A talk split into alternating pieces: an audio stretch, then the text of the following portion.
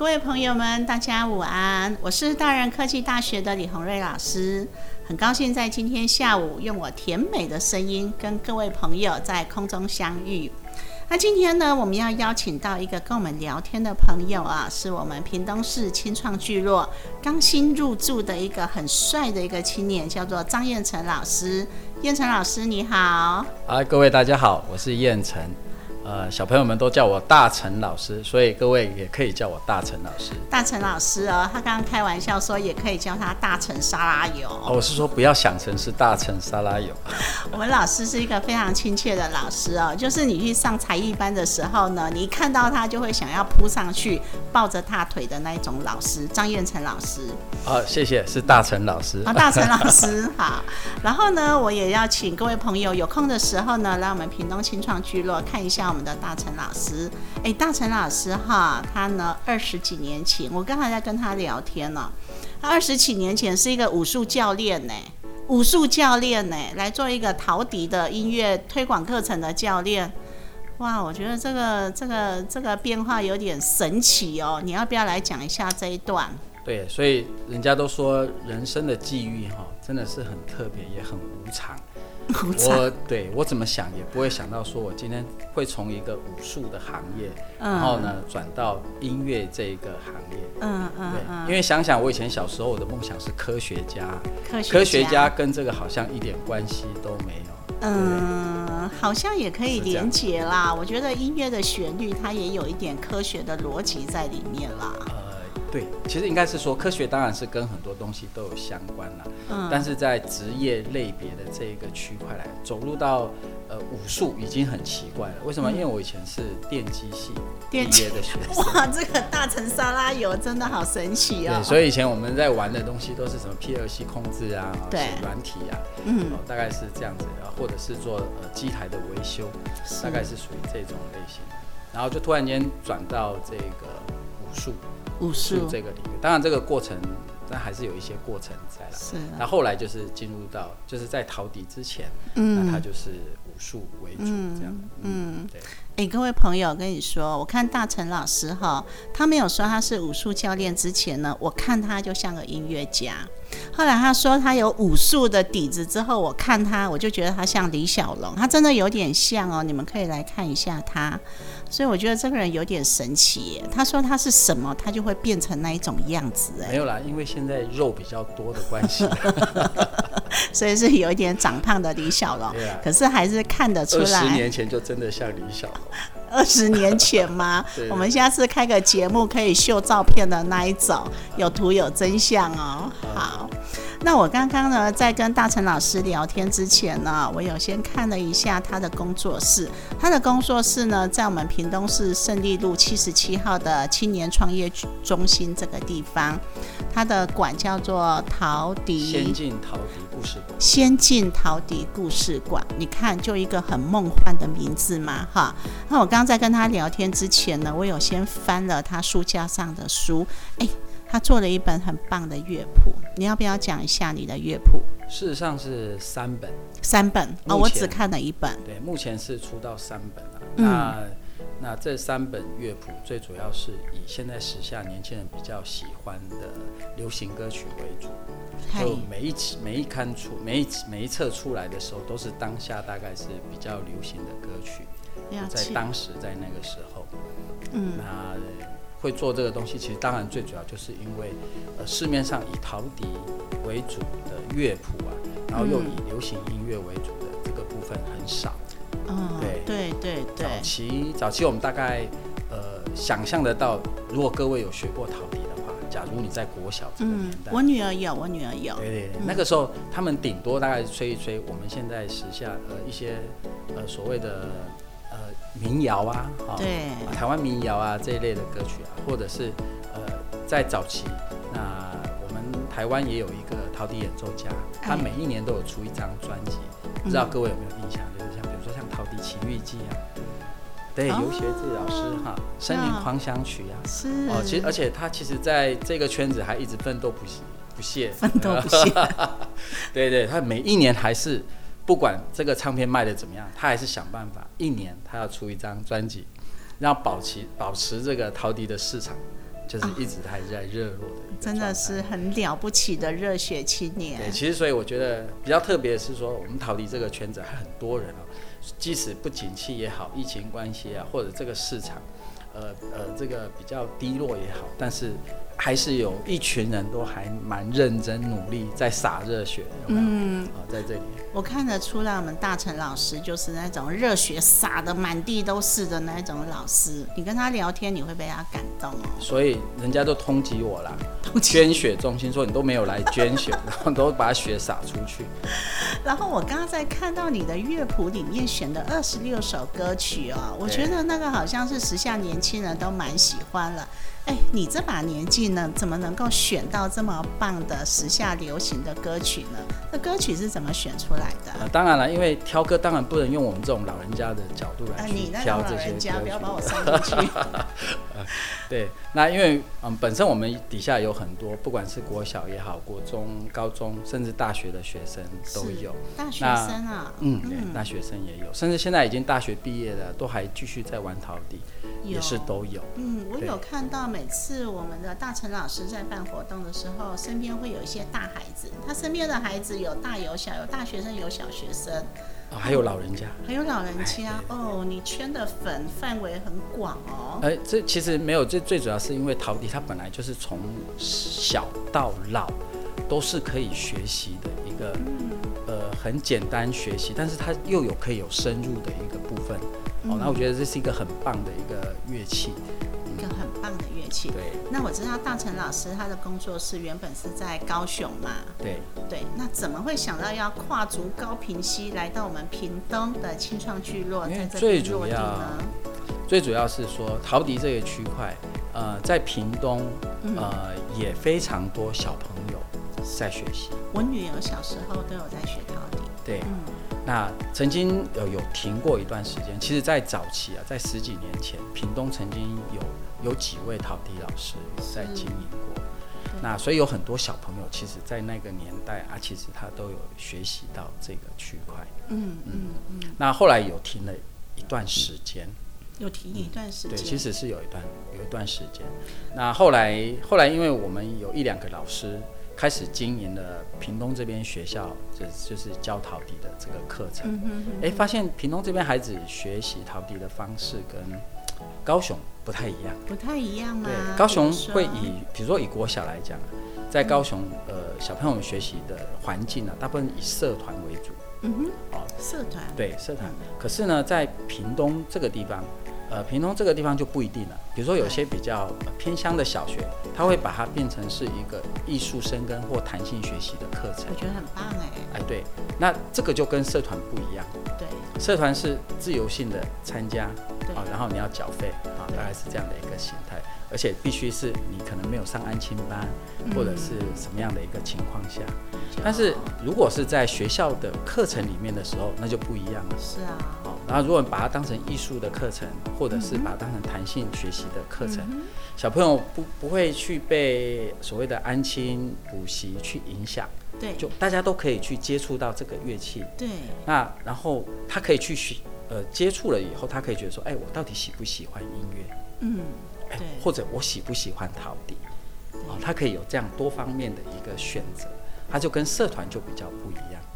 对，那所以后来我们就开始慢慢的，呃，把力量投入到屏东这边来发展。太棒了。对，那所以大概目前大概屏东至少有十几个学校，目前跟我们在配合，就是在搭配陶笛的这有十七所学校，对我也发现我们屏东青创聚落呢，也因为大成老师的入住了之后，每次在礼拜六、礼拜天的时候呢，我们这边有一些陶笛的音乐表演，哇，我们整个场子呢，感觉都特别的有气氛，特别有气质了起来哦。哎呦，那个我跟你讲，那个是主持人厉害。主持人厉害。我发现我们在屏东青创聚落的这每一个青年呢，每个人都多才多艺，而且每个人都卧虎藏龙，而且每个人呢，你跟他深聊了之后呢，你会发现每一个青年呢，都有他呢不为人知的好功夫呢，藏在身体里。像大成老师，如果我们今天没有跟他聊，不知道他是电机系的，我们不知道他是武术的老师，哎。对，这个我已经隐居很久了。你已经隐居很久了，那还好来到这个地方被我们给挖掘出来了啊、那我刚刚呢还想要跟大成老师聊到说哈，在青创聚落的这段时光，还有对于未来长远的在陶笛的推广的教育课程里面，我们大成老师有没有什么梦想可以跟我们来做分享看看？梦想哦，梦想啊，理想啊，因为我觉得啊都可以那个梦想终归是梦想，所以呢，我现在比较不喜欢讲梦想，因为我记得我刚开始在从事陶笛教学这个时候，嗯，嗯。其实我一点梦想都没有。嗯 对我呃呃，这个时候我们呃前面我们刚刚在聊天的时候，我跟你聊到说为什么我会呃从武术这个行业转到这个转到陶笛嘛，对不对？对，那事实上是因为我在我还在武术呃这是在武馆里面当总监的时候，那个时候我们住在武馆里面，隔壁的小教练，他就拿了一颗陶笛，每天呢就拿了一本那个流行流行排行榜的歌曲呃嗯本子有没有？就是用六孔陶笛在那边吹。嗯啊，我实在是受不了那个噪音，就说啊，怎么吹成这个样子、啊？然后我我到了第三天，我终于忍不住，我就去跟他敲房门。哦是，，对，我就跟他，哎，请问一下那个教练，你在你这个是什么乐器啊？啊，他就跟我说啊，这个是陶笛。嗯，对，然后我就想说啊，这是他陶笛。他说对，这么特别。然后我就说，那你可不可以示范一下给我听？然后他就吹给我听。我是说，哎、那但是我觉得你这个陶笛这个音准好像怪怪的哦，好像没有很准啊。因为当时那个大概十九、二十、二十几年前，大概二十二十年前，二十二十年前有，我女儿小时候到现在应该是这么长的岁月了。对对对对。嗯，哦，那时候我就觉得说，哎呀，怎么怎么会会有这样的一个乐器，然后五音不全的这样的感觉？我深有感触，我深有对对对感触。，那个时候我第一个印象是这样子。对，那后来我们那个教练可能想说，因为可能吵到我，他也不好意思，他就送了我一颗，送你啊，对，他送我一颗塑胶的陶笛，对啊，，对，我就带了那一颗陶笛，然后当下我也没有多想啊，嗨，啊，就隔一年之后，我就突然间就是一些状况，那我就离开了武术这个行业。嗨嗨，对，那因为我除了教武术以外，还教游泳。教游泳。对，我在那个那一年，我离开武馆那一年的暑假，因为就等于哎等于是我在最后一个梯次在教游泳。啊，我哎在教游泳的这个过程当中，我就在想啊，那到底我的人生到底要做什么呢？是，啊，不然这样好了，那不然就突然间想到那颗陶笛。哎嗨啊，那就是说，哎，好啊，那个陶笛好像也不赖。如果它的音色音准能够调整到某一个程度的话，嗯，它应该是很适合现在国小小朋友们作为一个音乐学习的一个基础的一个项目，这样我觉得讲到目前为止的这个状况，你的人生好可以拍一个微电影来看。来继续，真的啊，所以那当下我就我就我就突然间想起说啊啊，他当初这个陶笛是在哪里买的？嗨，呃，他其实呃那个时候以前在文化中心曾经有一个陶笛老师，嗯。啊，他就固定礼拜三晚上都在那边免费教陶笛。嗨嗨，对，那后来我就去找了这个老师，我说哎、你去找这个老师啊，对我去找那个老师人家老师没有嫌你年纪太大。没有啦，那时候我还年轻。OK 好，啊，对，啊，啊，然后呢，我们基本上就是，我就问他了，我说那陶笛的部分，你有没有可能，呃，给我买一颗音色音准比较好的陶笛？嗯嗯，他说啊，目前的陶笛大概就这样，但是呢，他现在正在研发，他自己正在研发一支陶笛。我说哦，真的吗？那我说，如果你可以真的把这颗陶笛研发出来的话，我是不是可以跟你全部就包下来？哇，好、我那个时候就直接跟他讲，直接跟我们说，他说哦好啊，哎，结果三个月之后呢，他这颗陶笛他就做出来了，就让我试，那试了以后，我觉得哎还不赖啊，真的不赖啊，我真的也有觉得，以前嗯我记得我的小孩在学陶笛的时候，那个时候我也觉得陶笛的声音不怎么好听，就像你第一次听人家的那个陶笛，你说五音不全，我说我深有感触，深有感触，有没有？我家小孩以前在学陶笛的时候，我就有这种感觉，嗯，你的声音好像不是很好听。但是现在我在听几次大成老师的学生在演奏陶笛，我说，哎，那个声音很好听呢，很漂亮，。对，真的不一样。对。原来就是你们这个阶段的一个改变。其实那个那个那个算是第一阶段，第一其实我们中间经过了三个阶段。三个阶段对啊，，中嗯。中间经过了三个阶段。嗯。嗯，那所以其实我说我为什么没有梦想，就是所以当初那个陶笛它做出来之后呢，我第一件事情就是写教案。写教案哦，对我去研究那颗陶笛，电机系的教游泳跟武术的在写陶笛的教案，对，你不觉得这个就是一个微电影的题材吗？哦哦，真的，可以啊，可以啊所以我有机会当主角。呃，我们会挑年轻的一点的人来演二十年前的你。OK，然后呢？啊，对，那那然后我就现在因为学校很熟，就因为我们是在学校里面教武术，也算是社团啊，也算是社团。那所以我就到到学校去找了学校的主任，哎，学校主任一看，哎，张教练啊来了，我说对对对，什么事？哎，我说主任，我想要开个社团，说哦，没问题啊，你要开什么社团？开陶笛啊？陶笛你会吹吗？我说啊会啊，陶笛可以吹多久？我说可以吹很久。啊，他他想说啊，大概碍于人情的关系啊，他就说啊，好吧，那就让你你一定人缘很好。没有没有没有没有，就是刚好大概就熟了，嗯，对，然后就是说啊，好吧，那就让你开吧，就我们就从当下那个时候开始，嗯二十年，就这样走了二十年。嗯，可是当初根本就没有想过什么啊，没都是走到这边，陶笛需要什么，好，那我们现在加进来什么？走到这里，陶笛需要什么，那我们加进来什么？就是勇往直前，一路克服难关。对对，关根本没有想说梦想什么，对对对对，就就是他需要什么啊，我们想办法创造什么，然后让它变成什么，就就是我们一路走来，大概就是。我觉得这很棒啊，这就是年轻人的勇气嘛。你等到全部都规划好了才开始启动，那个岁月应该都已经过去了。我觉得就是你这个样子，这就是一个年轻人嘛，对不对？对对哎、而且我刚刚觉得说，不只是陶笛，我觉得它不只是它声音改变很多，它整个外在的造型好像也变化很多、哎，对，我刚刚看你架子上好几只陶笛，它好像童话故事里面的一种乐器哦，呃跟我女儿小时候拿的都不一样。早期大概都是六孔陶笛或者是十二孔陶笛，六孔哦，六孔或十二孔。哎、你看到架子上那十二孔，那叫十二孔陶笛。那这个是呃基本上最呃最常用的。最那后来我们在二零一零年开始啊，其实有另外一种陶笛叫做副管陶笛，副管。副管。哦就是说它有点类似像排笛的概念啊，但是排笛是不是每一个管都只有一个音？